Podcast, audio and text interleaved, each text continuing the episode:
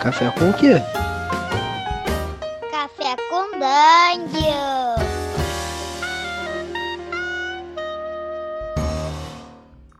Bom dia, amigos do Regra da Casa. Estamos aqui para mais um Café com Dungeon, a sua manhã com muito RPG. Meu nome é Rafael Balbi e hoje eu estou bebendo aqui um cafezinho que não está descendo muito bem. Eu tive certos pesadelos e esse cafezinho foi impregnado de ódio, medo, de ignorância. E agora eu vou ter que lutar para tirar para tirar essa, essa mácula aqui do meu café e poder beber um café em paz. Isso, isso só através dos sonhos. e aí eu vou virar um Onironauta? É isso? Explore seus sonhos? Esse é o jogo do César Capacli, que está aqui participando pela segunda vez do podcast, porque a primeira foi no evento, no Diversão Offline, então participando da segunda vez aqui, o autor do Onironauta, o César Capacli. Bem-vindo, cara. Muito obrigado, Bob. Eu estou aqui tomando um chá de desaniversário com o Chapeleiro Maluco e o Coelho Branco. Olha só, rapaz, é sério isso? Não, é só, só no mundo dos sonhos mesmo. e, pô, cara, assim, eu, eu, eu, fui fisgado pelo teu jogo, pelo nome. Começou Onironauta, Explore Seus Sonhos. Eu curto muito uns bagulhos de sonho, gosto muito de tentar tentar acordar no meio do sonho e controlar meu sonho. Eu gosto de David Lynch, eu gosto de todo mundo que explora esse bagulho de sonhar aí. Então, fiquei fisgado e aí peguei o, o, o PDF lá no, no, no Dungeons, né, que tá lá disponível. E, pô, achei demais, cara. Qual, qual foi o teu. Como que foi a tua, tua inspiração para esse jogo? Cara, é difícil apontar com exatidão quando que surgiu essa ideia. Mas se eu fosse dar um palpite, deve ter sido logo após ter assistido Inception pela segunda vez. então essa questão de exploração do mundo dos sonhos ficou meio que no fundo da minha cabeça. E daí acompanhando algumas conversas no, no grupo de RPG solo do Facebook, principalmente com relação aos relatos que o pessoal dá de que o RPG solo é uma ferramenta que te permite jogar em qualquer circunstância, né? Então tinha uma galera falando, ah, eu jogo indo pro trabalho de bike e usando as placas dos carros como randomizador. Eu jogo na Caralho. frente do banco, só imaginando na cabeça e tal. Aí eu falei, pô, qual que é o limite disso? Você pode jogar em qualquer circunstância? Será que não dá para jogar dormindo? Então foi, foi meio que uma autoprovocação, sabe? É, ter essa. Ao invés de criar um universo ficcional tradicional, onde você joga num cenário que seria o de Mundo dos Sonhos, eu pensei em extrapolar isso e, e eu investigando essa questão, eu caí na questão dos sonhos lúcidos, né? Na possibilidade de você ter um certo controle sobre o sonho. Então, uhum. falei, por que não experimentar, não é mesmo? É, rapaz, experimentar isso aí é, é perigoso. Tem algum risco? Pois é, eu até coloquei uma advertência no jogo, porque a primeira vez que eu ouvi a respeito de sonhos lúcidos lá atrás, é, foi por meio de relatos de o pessoal falando sobre paralisia do sono, né? Que é aquela uhum. sensação horrível que você tem, que você tá meio que acordado, meio que dormindo, às vezes você até alucina e você não consegue nem se mexer nem, nem falar. Então você tá meio que no intermediário entre acordar e dormir. E daí eu fiquei sabendo que os praticantes de, de sonho lúcido uh, relatavam quando as coisas não saíam tão, tão bem, relatavam essas experiências de, de paralisia do sono, e foi aí que eu fui introduzido ao mundo do sonho lúcido, fui investigar, mas isso bem antes de eu sequer pensar na possibilidade de tornar isso um jogo. Uhum. E aí, isso, tipo, isso aí foi o que te mordeu, né? Foi o mosquitinho que te mordeu. E aí você retomou isso, resolveu transformar isso numa, numa proposta concreta? Como, é, como é que foi esse processo? Foi, cara, quando eu me deu essa sacada de fazer o, o, jogo, a primeira coisa que eu pensei foi, bom, qual que é a, a premissa disso daí, né? Bom, acho que depois de pensar que seria uma gamificação de sonho lúcido, é, eu preciso dar uma missão pro cara, né? Você precisa fazer alguma coisa no, durante seu sonho, que é basicamente como as pessoas que praticam, praticam sonho lúcido se divertem, né? Ah, o que, que eu vou conseguir fazer hoje? Ah, vou conseguir, sei lá, é, dobrar a matéria, viajar no tempo, sair voando, esse tipo de coisa, né? Uhum. E depois disso eu pensei na camada de poesia, né? O que, que é o cenário? Qual, o, quem que dá essa missão? Quem que é o quest giver, né? O equivalente do velhinho misterioso de capuz que dá a missão para os aventureiros na taverna, né? E aí eu fui partir para essas pesquisas a respeito de, pô, quem que seria uma pessoa que a gente encontraria no mundo dos sonhos? A primeira resposta óbvia foi Morfeu, né? que é o deus dos sonhos grego, porque é muito mais evidente. Então eu fiz uma baita pesquisa, baita pesquisa, isso foi um, tudo um dia só, tá? Mas assim, toda aquela, aquela bagunça que é a, a família de um deus grego, né? os filhos e tudo mais. Uhum. E uh, eu fui me afundando nisso até que eu cheguei no ponto que falei, pô, por que, que eu tô indo lá pra Grécia? Será que não tem alguma coisa legal na mitologia nossa aqui que dê pra explorar? E aí foi que eu conheci essas duas figuras que são aí os, vamos dizer, os coadjuvantes dessa, do jogo e os protagonistas dessa guerra que eu inventei, que são o Ayangá e o Jurupari. Uhum. Então você chegou aí, aí você começou a entrar na, na, na parte poética, por assim dizer, né? É, exato. O, e eu fiz essas pesquisas nesse mesmo dia e fui aprender quem que era Anhangá e Jurupari, são duas entidades espirituais aí dos povos tradicionais amazônicos, tanto uhum. da, dos tupis quanto dos maués, né? E são assim muito ricos e também pouco precisos, né? Tem várias versões das lendas, um negócio mó barato. E o Ayangá, cara, ele é bastante conhecido, só que conhecido já na versão catequizada, por assim dizer. Né? É, os portugueses meio que associaram o Ayangá ao diabo cristão, né? Ao demônio cristão. Olha. E, e eu achei isso muito ruim, porque na verdade uma das interpretações do Ayangá é que ele é um deus protetor da, dos animais, ele espanta as caças dos caçadores para que eles não sejam caçados. Eu falei, pô, esse cara é muito ponta firme, muito maneiro para ele ser um vilão. então eu transformei ele no herói. E o Jurupari, que é o, o outro criatura espiritual, esse é mauzão mesmo, mesmo na visão dos índios.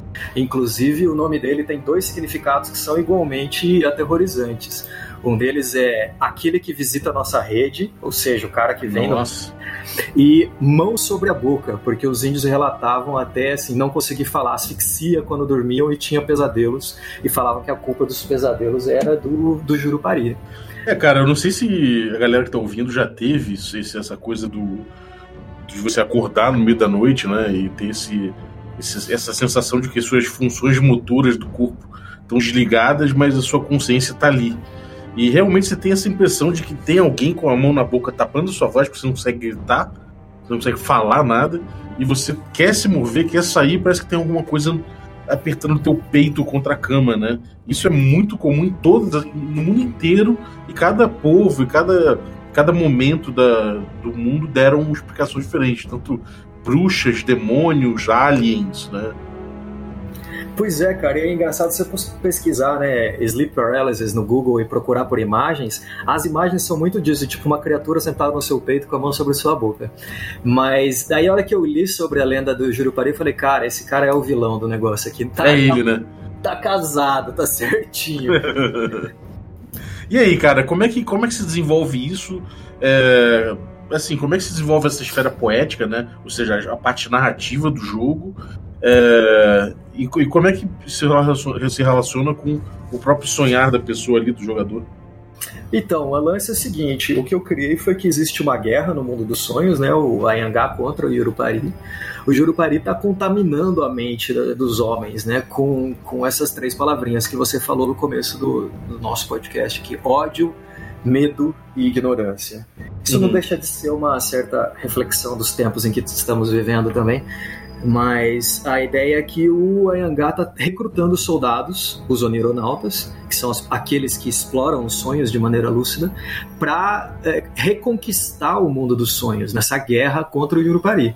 Então você é um soldado do, do Ayangá, cara. Você vai dormir e você vai ter uma missão que o Ayangá vai te dar. Você tem que chegar em um determinado lugar e fazer uma determinada coisa que demonstre que você está em controle do sonho. Com isso, a gente vai ganhando a guerra contra o Yurupari. Basicamente é, é, é essa a premissa. E para isso eu criei aqui umas tabelinhas aleatórias que geram a cada vez que você for dormir você tem um lugar para visitar, que eu chamo de um território onírico, e uma gnose, que é essa demonstração de que você está com algum domínio sobre o mundo dos sonhos. Você consegue mexer em algo nos sonhos. Você está tendo de fato um sonho lúcido. Uhum. Cara, isso é, isso, isso, isso é doideira, cara. Você já teve sonho lúcido? Eu só tive depois que eu comecei a jogar, você acredita, bicho? É mesmo, cara? Pois é. Eu falei, bom, preciso fazer um playtest, né? então eu fui dormir, peguei a missão lá e assim, eu falhei parcialmente na missão, mas tive sucesso na, na gnose, que era demonstrar perícia em algo que eu não sabia fazer. E eu, tipo, toquei um piano largado assim no sonho. Eu não sei tocar piano. E, putz, eu acordei com aquela sensação vívida de ter conseguido controlar esse aspecto. Foi mó barato, assim, cara. Foi muito bom mesmo.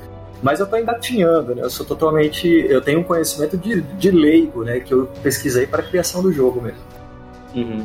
E como é que você gamificou essa guerra? Como é que, como é que se desenvolve o jogo? É, protagonistas, antagonistas? É, como é que acontece isso tudo aí depois que você já mergulhou no som? A, as, a gamificação se dá basicamente por um cabo de guerra entre o Ayangá e o Jurupari. Ele até tem um gráficozinho no, no PDF que mostra aí uh, dos dois lados. O lado esquerdo a gente tem o Ayangá, do lado direito o Jurupari. Conforme você vai fazendo as suas conquistas no jogo, você vai movendo o cabo de guerra na direção do Ayangá. É, se você vai tendo falhas, se você não lembra do que você sonhou, se você não conseguiu chegar no lugar, não conseguiu controlar, você vai movendo o cabo de guerra na direção do Yurupari. Se você chegar ao extremo né, de algum desses lados do cabo de guerra, é, você marca uma vitória para esse lado. E então, se algum dos lados conseguir cinco vitórias, ele ganhou a guerra.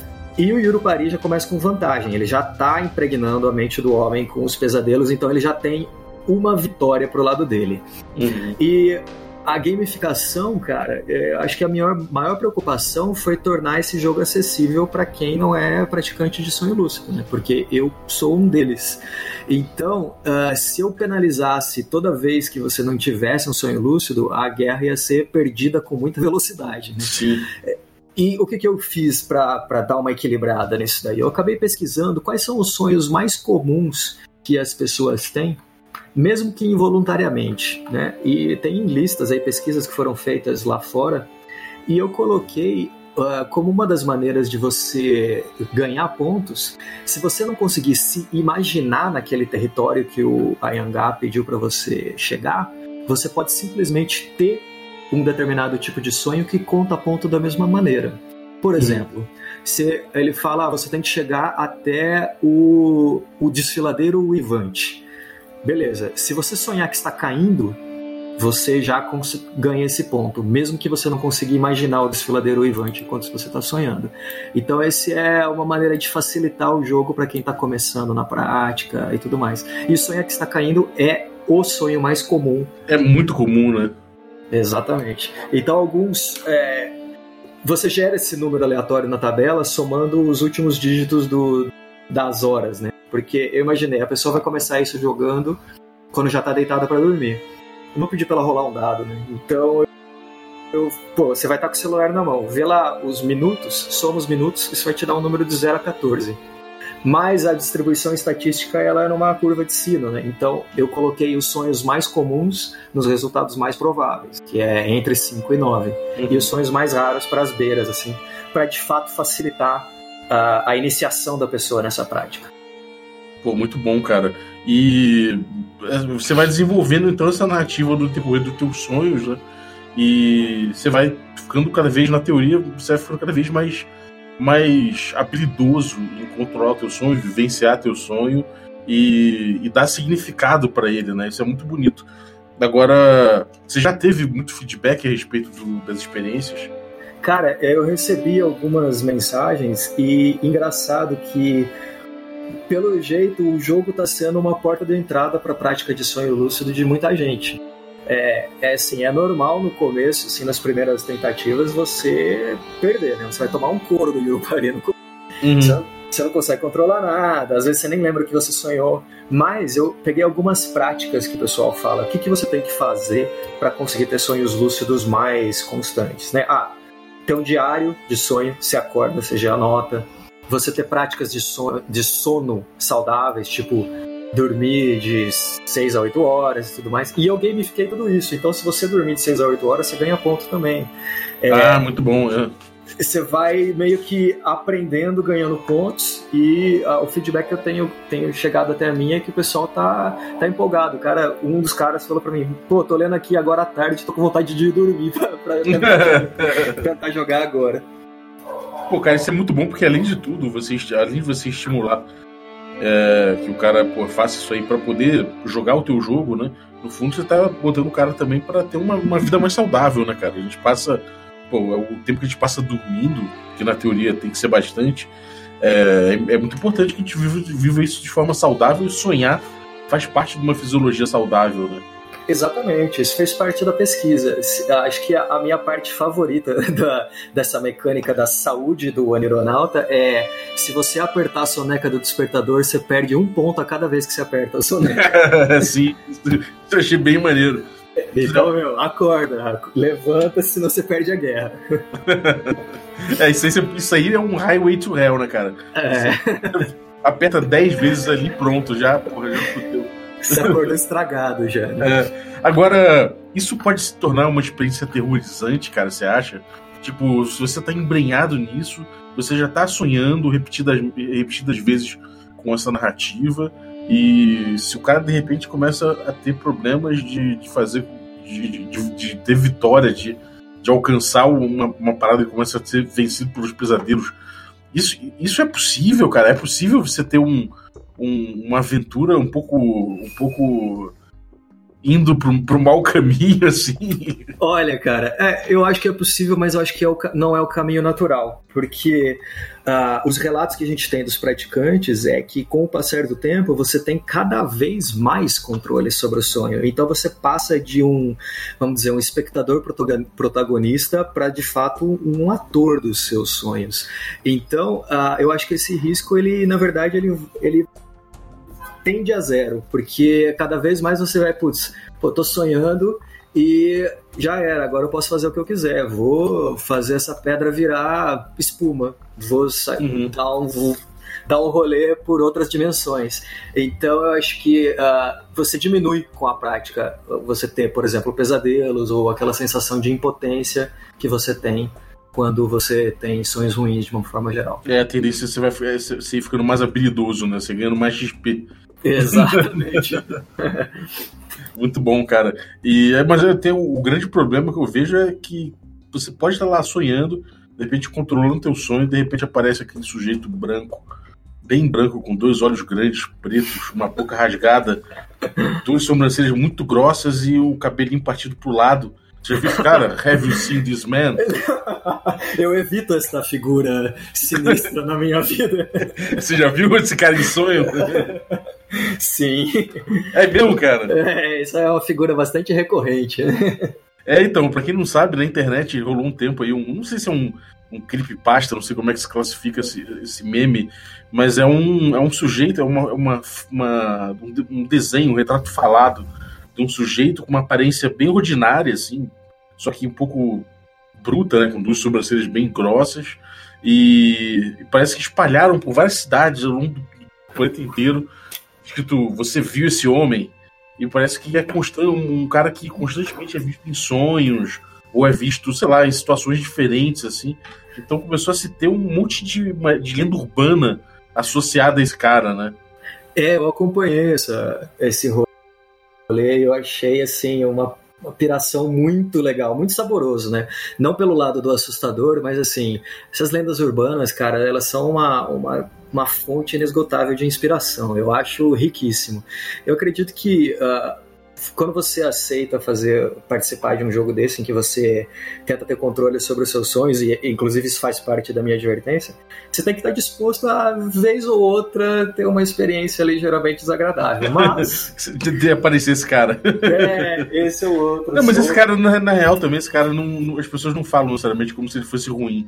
Tem gente que relata experiências boas com ele, que ele, ele chegou e levou você a ver uma sei lá, levou pro zoológico, levou pra alguma coisa legal. Então fica muita gente perguntando se ele é uma entidade dos sonhos, se ele é um homem que, que porra, sonha tanto que ele virou um, um Lorde Oneiros, né? É. Então é muito doido isso. Pois é. Ele pode ser também encarnação tanto do, do Ayag quanto do Uraparina. Pois é, eu tava pensando justamente nisso. A, a, a, minha esposa fez até um playtest do jogo aqui, e o Yangai, ele é um espírito metamorfo, né? Ele se aparece em diversas formas, em formas animais. Acho que uma das formas mais conhecidas dele é de um cervo branco com olhos flamejantes e mais vários animais. E a primeira vez que ela tentou jogar, ela falou que ela encontrou um, um animal que olhava para ela como se fosse um guia. Então, pô, ó que barato, de repente você, você encontra aí uma entidade espiritual indígena que é seu guia durante seus sonhos, você vai se furtar até essa experiência? Pô, não, um abraço. Não, não é. Pô, é muito bom, cara. Eu, eu vou com certeza experimentar isso aí. Eu sempre quis ter. Eu sempre quis ter sonhos lúcidos. Eu tenho sonhos muito doidos que às vezes eu acordo rindo. Eu já acordei rindo, gargalhando, cara, de sonho. é, é muito engraçado isso, porque eu, eu, não, eu não sabia que que você podia ter sensações desse tipo, mas um dia eu estava sonhando, era, um sonho até pesado no início. Eu entrava numa redação de jornal antiga, abandonada, assim, imensa, imensa. Eu via toda aquela no Lusco Fuxo, aquelas cadeiras jogadas, sabe? Aquela, toda aquela zona assim abandonada. E aí eu andava por ali, tinha um vulto me, me seguindo. Aí uma hora eu sento numa cadeira confortável o vulto senta na cadeira do outro lado da mesa e ele começa a falar comigo. E quando ele fala comigo, ele fala assim: O que é que você tá fazendo aqui no meu escritório? Ele fala com a voz do Paulo Francis. E aí eu, e eu, eu, na, na hora eu me toquei, caralho, eu tô falando com o espírito do Paulo Francis. E acordei, e ri, ri doendo a barriga, meu irmão. Ai, que maravilha. e eu acho isso muito legal. Então, assim, eu sempre tive vontade de explorar esse lado, esse lado dos sonhos, assim, de tentar ser consciente dentro de sonhos.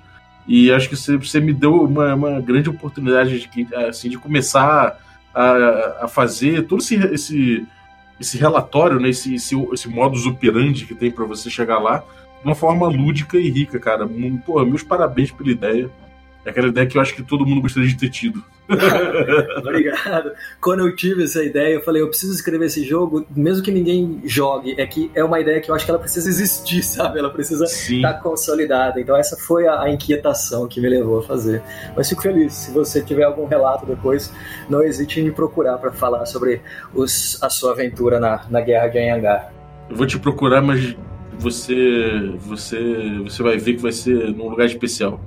Ah, ótimo. então, cara, é, o que, você tem aprontado aí? Isso, esse jogo você lançou, lançou pelo, pelo teu estúdio, né? Que é o Not a Giraffe. Exato.